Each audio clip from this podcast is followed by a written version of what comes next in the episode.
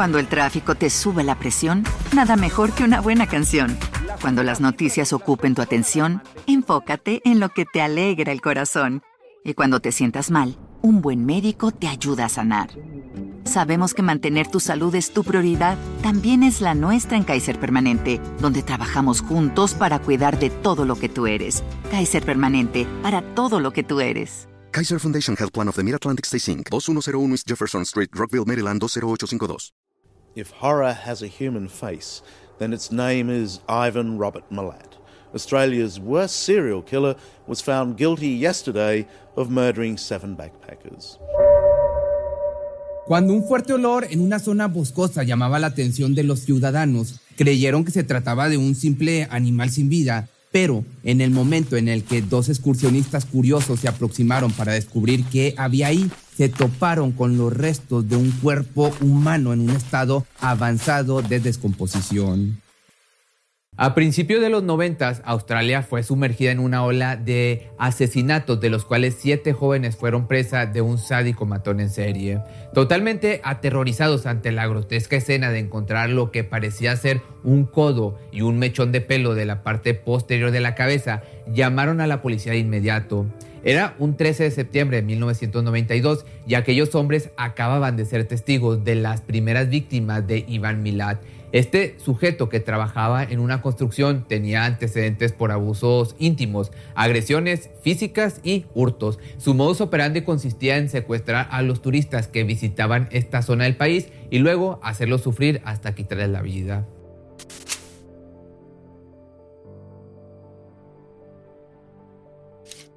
Con una historia de violencia y diversos eventos traumáticos, solo era cuestión de tiempo para que Milat se convirtiera en el matón de mochileros. Para los 13 años, las autoridades locales ya lo tenían en su radar como un joven problemático. Para los 19 era un conocido ladrón que tomaba lo que quería de todos. Este triste episodio en la historia del país se recuerda como uno de los peores crímenes jamás cometidos por un hombre que aún décadas después mantiene su inocencia. Como muchos de los matones en serie, Iván pues creció en una casa disfuncional, nacido como Iván Robert Marco Milat, un 27 de diciembre del año del 44, se desarrolló en el seno de una familia pobre de inmigrantes croatas. Su padre, que emigró tras la Primera Guerra Mundial, se dedicaba a trabajar en los muelles de Sydney, solo para después crear su propia plantación de tomates donde sus hijos lo ayudaban. Fue un hombre agresivo, borracho y violento con todos, en especial con su esposa, además de que también fue uno de los primeros culpables de la discordia familiar. La madre, una mujer que parió 14 hijos, no podía hacer nada por salir de aquella situación, evidentemente, porque 14 son un chingo, digo, son bastantes hijos. Pero Milad, que fue el quinto hijo del matrimonio, vivió junto a sus tres hermanos en una choza en Murbank, un suburbio localizado a las afueras de Australia. Todos los hijos de la familia fueron criados con una educación católica en algunas de las escuelas cercanas, pero luego de unos cuantos años los padres se dieron cuenta de que no ayudaba mucho a su formación. Saliendo, los jóvenes se dedicaban a hacer destrozos. En la mayoría de su tiempo libre salían al patio de su casa a disparar armas de fuego y a utilizar los cuchillos de caza para atrapar ardillas y gatos. Iván, que asistió a la escuela local Patrician Brothers, destacaba en materias como matemáticas y artes plásticas. Según el testimonio de varios maestros, a pesar de su mal carácter, era considerado como uno de los alumnos más brillantes. Conforme el tiempo pasaba, esto fue cambiando, comenzaba a faltar a clases y a desarrollar cada vez más una actitud rebelde. A la corta edad de 13 años ya se perfilaba para ser un delincuente. De pronto, ante la carencia de una guía y una mano dura eficiente para controlar sus actividades, sus crímenes escalaron rápidamente. Para los 17 años ya había pisado la cárcel para jóvenes delincuentes a causa de un robo con violencia y cuando salió, cumpliendo los 19, seguía asaltando, esta vez tiendas locales. Ante esta situación, los padres se vieron en la necesidad de ponerlo a trabajar en la construcción. De acuerdo con el hermano mayor de Milad, Boris, que de hecho es el único que ha hablado públicamente sobre el caso, Iván mostró signos de ser un psicópata a una temprana edad. Además, Boris también confesó que su hermano a los 17 años le disparó a un taxista luego de que el robo a mano armada había salido mal y que jamás fue detenido por esto. Así, en el año del 71, a la edad de 26 años, fue juzgado por agredir íntimamente a dos mujeres campistas. El problema fue que debido al pobre trabajo de los fiscales fue puesto en libertad por falta de pruebas y un mal manejo de la evidencia. Sin embargo, llegando a este punto, hay que aclarar que Iván no fue la única oveja negra de la familia. Diez de sus hermanos también llegaron a tener antecedentes penales bastante graves que iban desde hurto simple hasta intento de homicidio. Todo esto no solo porque la familia era un desastre total, sino porque tenían la cultura de haber crecido en un ambiente violento en el que las armas eran bienvenidas para solucionar cualquier problema. Desde muy pequeños el padre les enseñaba a disparar, a cuidar de las armas y a profesar un amor por la cacería. Y aunque Iván jamás trató de ocultar aquella fascinación y emoción que le daba accionar un gatillo, solo unos cuantos de sus amigos, conocidos o incluso sus familiares lograron vislumbrar que de poco a poco se estaba convirtiendo en un matón en serie en potencia.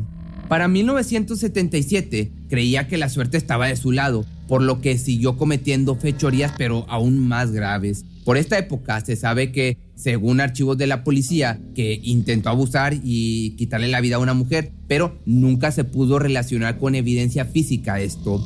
Uno de los testigos más impactantes de acuerdo con Boris es que en una noche de fiesta, Iván y sus amigos, luego de unas copas, utilizaron un machete para cortar a un perro por la mitad simplemente como un reto y una manera de pasar el tiempo.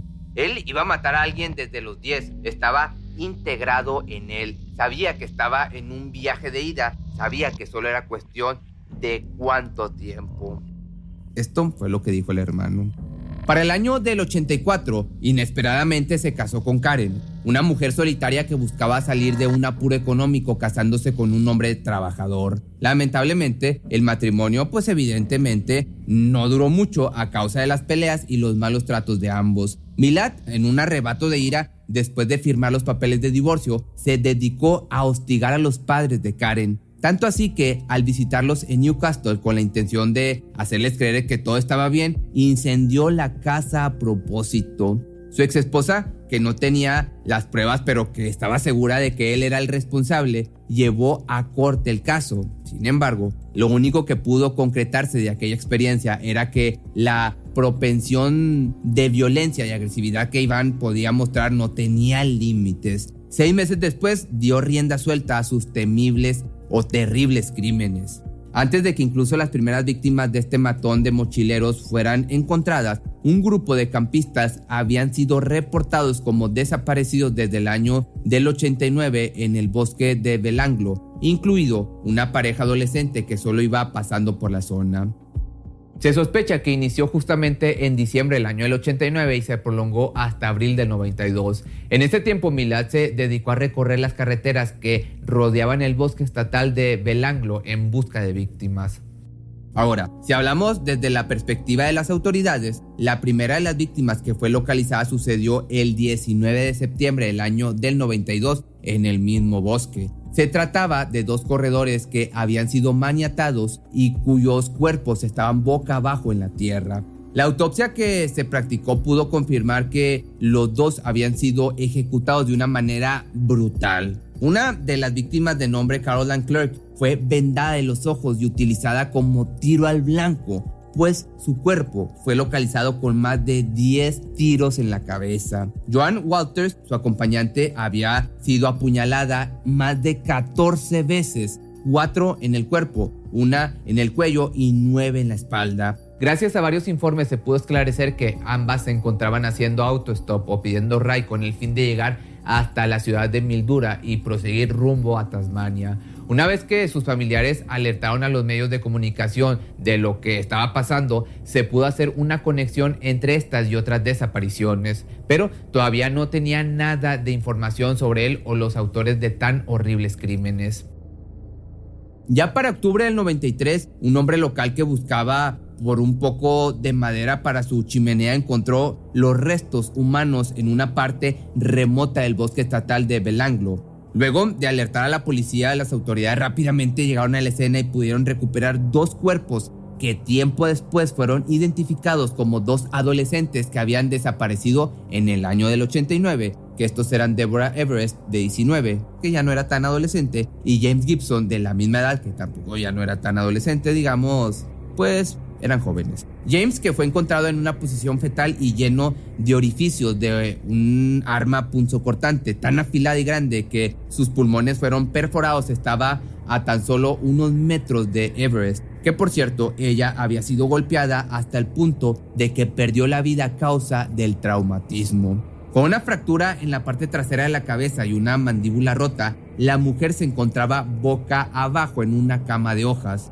La locación en la que fueron encontrados solo complicó más la investigación, pues no lograron entender por qué si sus pertenencias se localizaron a 40 kilómetros al norte, ellos estaban tan lejos. Pero Tan solo un mes después se dio a conocer que habían hallado otro esqueleto perteneciente a otro campista. Esta vez se trataba de una mujer alemana de nombre Simone Schmidl, creo que así se pronuncia, de 21 años. Ella también había sido víctima de la ira de un matón en serie que la apuñaló en más de 10 ocasiones a lo largo de todo su cuerpo. Su espina dorsal fue descubierta totalmente destrozada a causa de los golpes y solo unas semanas posteriores a este triste hallazgo, cerca de un sendero unos cuantos kilómetros, dos cuerpos más salieron a flote. Otra vez se trataba de dos viajeros alemanes, Gaber, de 21 años, el apellido te lo dejo aquí escrito, está muy complicado, y Anja, que también te lo dejo aquí. La chica era tenía 21 años y el chavo 20. Ambos habían sido reportados como desaparecidos dos años antes de su trágico descubrimiento.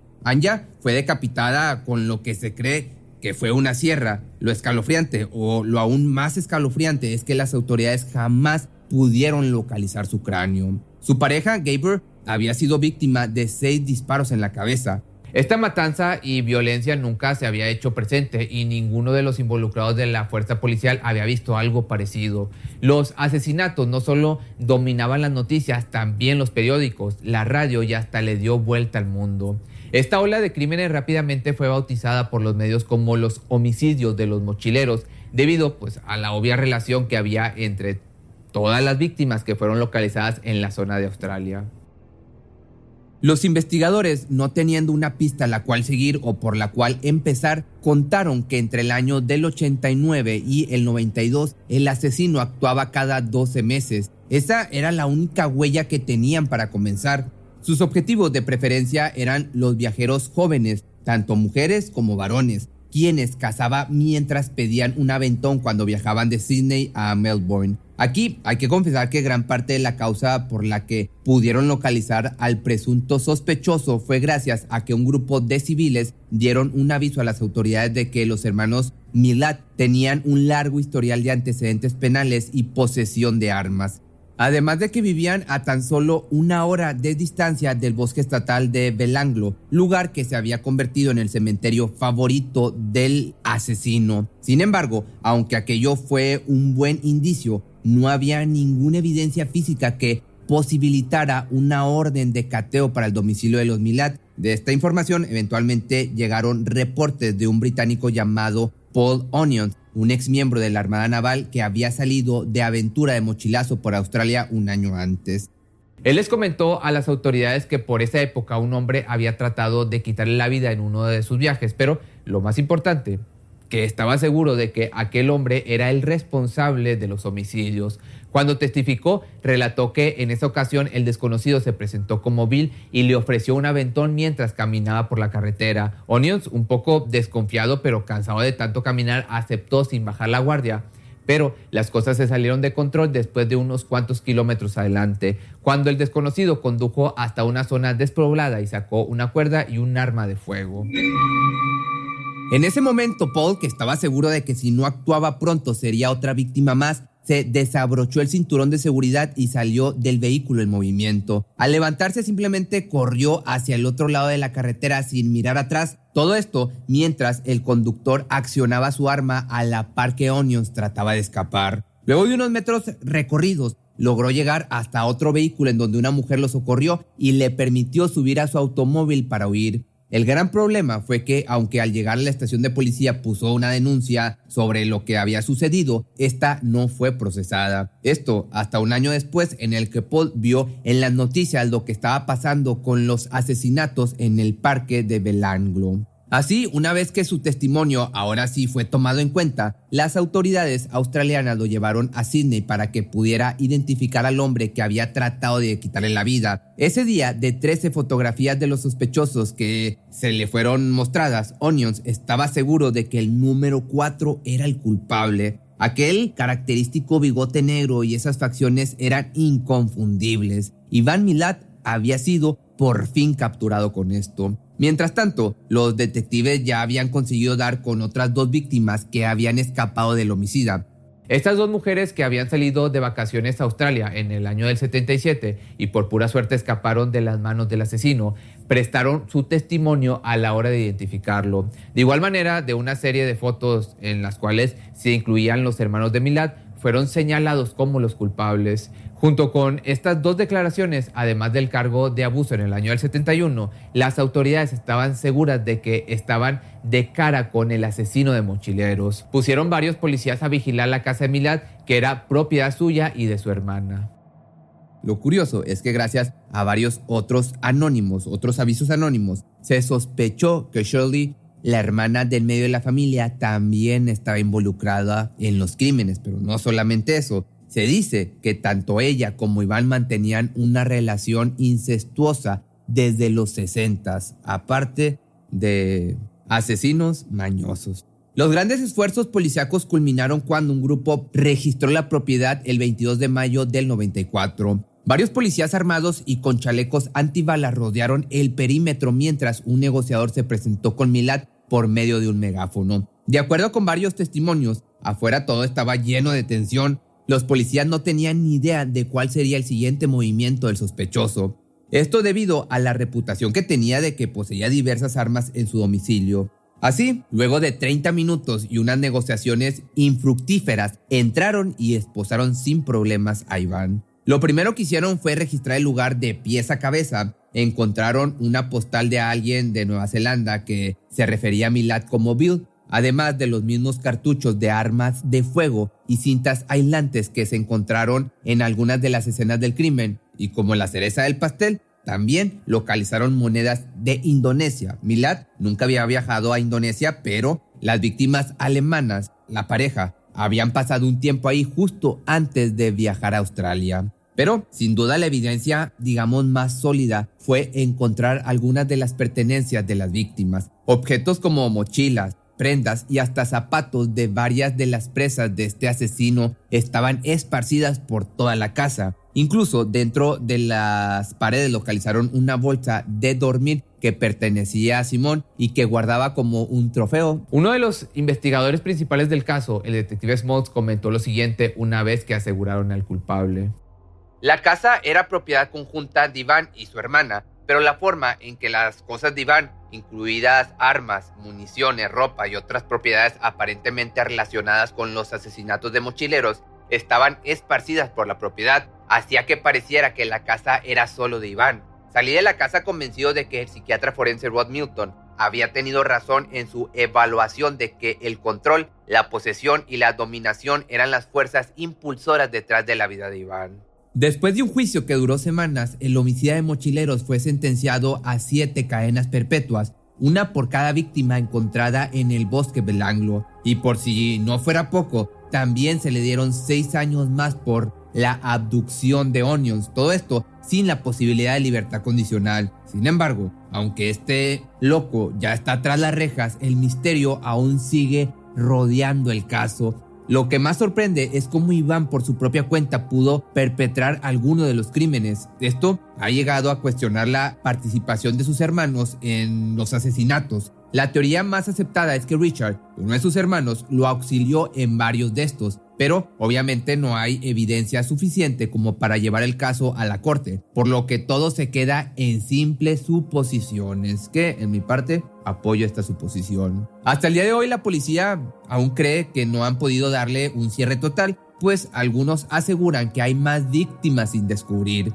Sospechan que una gran cantidad de casos de personas desaparecidas que se remontan a principios de la década de 1970 también podrían haber sido obra suya. Sin embargo, el hecho de que el matón de mochileros esté tras las rejas no significa que haya sido sacado del centro de atención.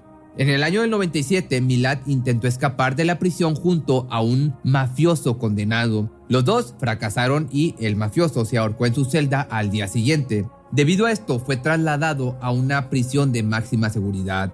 A más de dos décadas de lo sucedido, Iván aún mantiene su inocencia y trabaja arduamente desde el primer día para demostrarlo. Ha escrito diversas cartas a los reporteros de Australia en los que explica su inocencia y por qué el Estado se equivocó de individuo. Pero sin duda, lo más extremo es que Milat escribió una misiva a la Suprema Corte y al fiscal para que revisaran su caso de nuevo. El problema es que para llamar la atención envió su dedo meñique en el correo con tal de forzarlos a que le dieran otra oportunidad ante la ley. La criminóloga Amanda Howard, que ha mantenido una correspondencia constante con Iván Milad durante su tiempo en prisión, cree que las autoridades no deberían esperar una confesión de él en el corto plazo, ni siquiera en su lecho de muerte. Actualmente el asesino fue diagnosticado recientemente con cáncer de esófago y ha pasado el resto de sus días en la sala médica de la cárcel de Long Bay recibiendo quimioterapia. Lo que se espera es que sus últimos días los pase en prisión, eso sí, que antes de morir tenga la valentía de confesar una de las peores olas de crímenes que Australia haya vivido. Pero si te gustó este video, no olvides seguirme en TikTok, donde estoy subiendo estos videos, pero en partes y otros que voy grabando que son pues muy diferentes a lo que hago aquí en YouTube o en Facebook.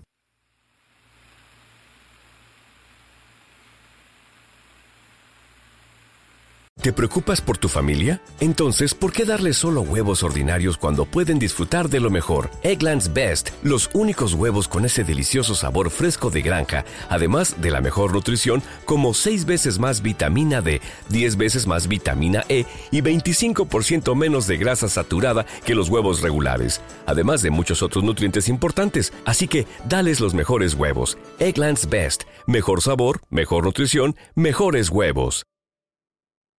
Cuando el tráfico te sube la presión, nada mejor que una buena canción. Cuando las noticias ocupen tu atención, enfócate en lo que te alegra el corazón. Y cuando te sientas mal, un buen médico te ayuda a sanar. Sabemos que mantener tu salud es tu prioridad, también es la nuestra en Kaiser Permanente, donde trabajamos juntos para cuidar de todo lo que tú eres. Kaiser Permanente, para todo lo que tú eres. Kaiser Foundation Health Plan of the Mid-Atlantic Stay Inc., 2101 East Jefferson Street, Rockville, Maryland, 20852.